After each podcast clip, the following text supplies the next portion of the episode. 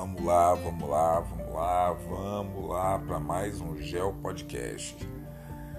Bem, hoje nós vamos falar um pouquinho sobre as massas de ar que atuam no Brasil. Opa! Massas de ar, atmosfera, circulação de massas quentes e frias, próximas do litoral ou não e qual a importância das massas de ar? Então vamos pensar um pouquinho. As massas de ar, elas ajudam com a temperatura, elas ajudam a dispersão de sementes, ajuda na migração de determinadas aves. Então, a direção dessas massas de ar elas facilitam o transporte aéreo e marítimo em várias escalas no planeta Terra. Então, estudar as massas de ar não se relaciona apenas com a questão climática, mas estudar as massas de ar é entender como essa dinâmica pode ser bem maior do que geralmente estamos é, acostumados a observar. Ah, está ventando, não está ventando, é uma brisa, não é uma brisa. Então nós vamos tentar entender um pouco isso daí e como essas massas de ar elas podem é, nos ajudar ou até mesmo trazer algumas situações muito específicas. Lembrando que eu já falei com vocês sobre ilha de calor, sobre inversão térmica, sobre alguns é, eventos que ocorrem na atmosfera, como por exemplo a chuva ácida, e essas massas de ar, elas também influenciam nesses fenômenos. Então imagina que assuntos que nós já falamos, eles podem se repetir agora tranquilamente. Então vamos tentar fazer essas futuras aulas resgatando um pouco do que já foi estudado e até mesmo revisando para no futuro, caso vocês precisem utilizar isso aí numa prova, numa questão, num trabalho em grupo, ou até mesmo em outras disciplinas, isso possa ajudá-los também na compreensão do nosso planeta. Então vamos lá. Quando nós falamos de massas é, de ar que atuam sobre o território brasileiro, nós temos que entender que, claro, você já tem um conhecimento sobre o Brasil. Quase 50% do território da América do Sul é é preenchido pelo território brasileiro. O Brasil tem uma grande extensão de fronteira litorânea, mas também faz fronteira com quase todos os países da América do Sul, excetuando o Equador e o Chile. Mesmo não fazendo fronteira direta com esses dois países, também tem uma relação de cordialidade com esses dois países. Inclusive, nós estávamos falando com relação ao Mercosul, parte da do escoamento de produtos brasileiros vai para o Chile.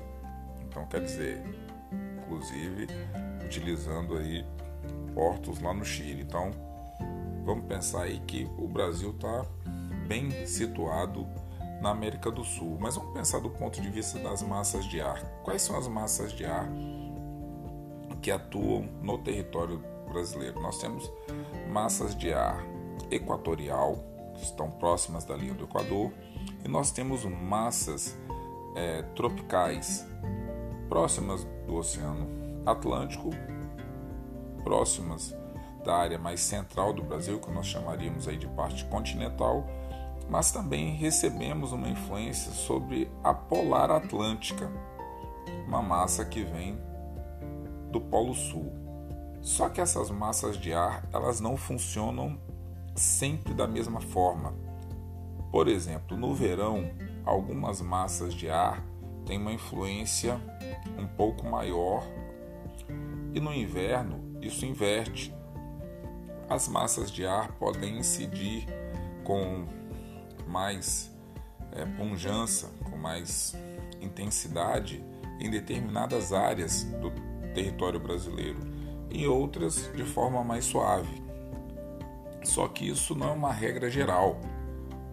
Então, quando nós vamos falar de massas de ar, distribuição de espécies vegetais e uma série de coisas, nós temos que pensar que o planeta de tempos em tempos muda.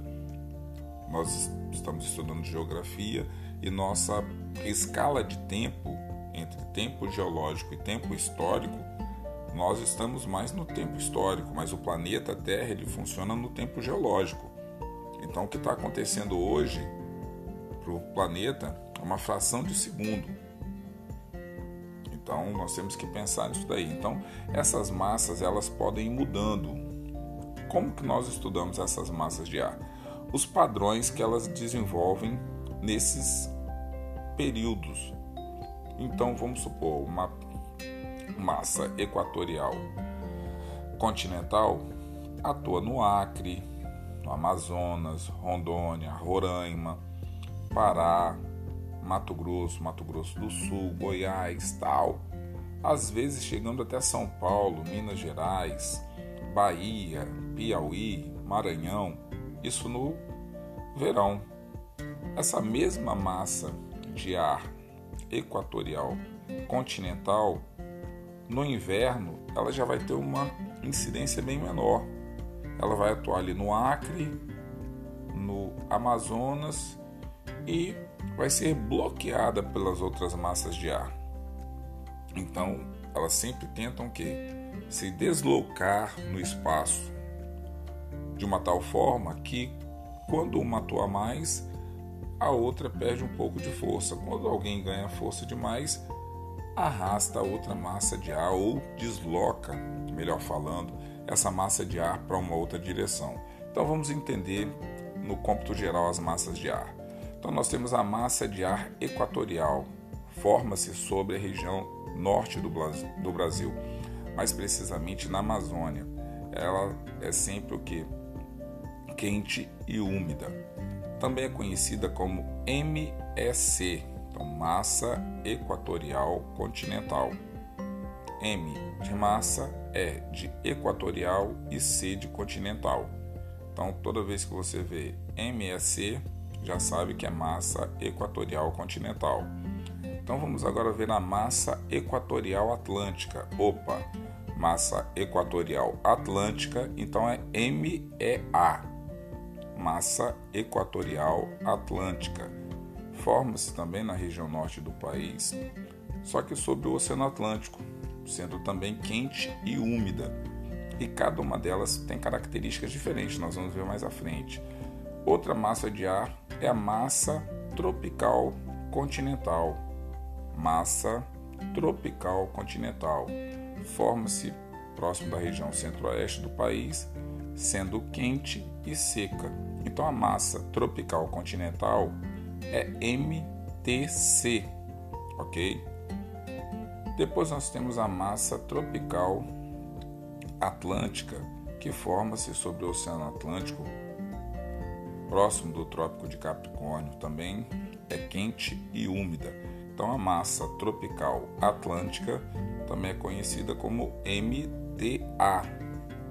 MTA, ok? Massa tropical atlântica. E por último, nós temos a massa polar atlântica. Massa polar atlântica que vai ser MPA forma-se na região do Círculo Polar Ártico, sendo fria e seca. Atua diretamente na região sul do país, sendo mais intensa no inverno, é, quando sua é, atuação reflete no clima até da região norte e nordeste do Brasil. Ok? Então a massa polar atlântica, dependendo da sua intensidade, dependendo da sua força, ela vai deslocando as outras massas em direção à linha do Equador. Ok?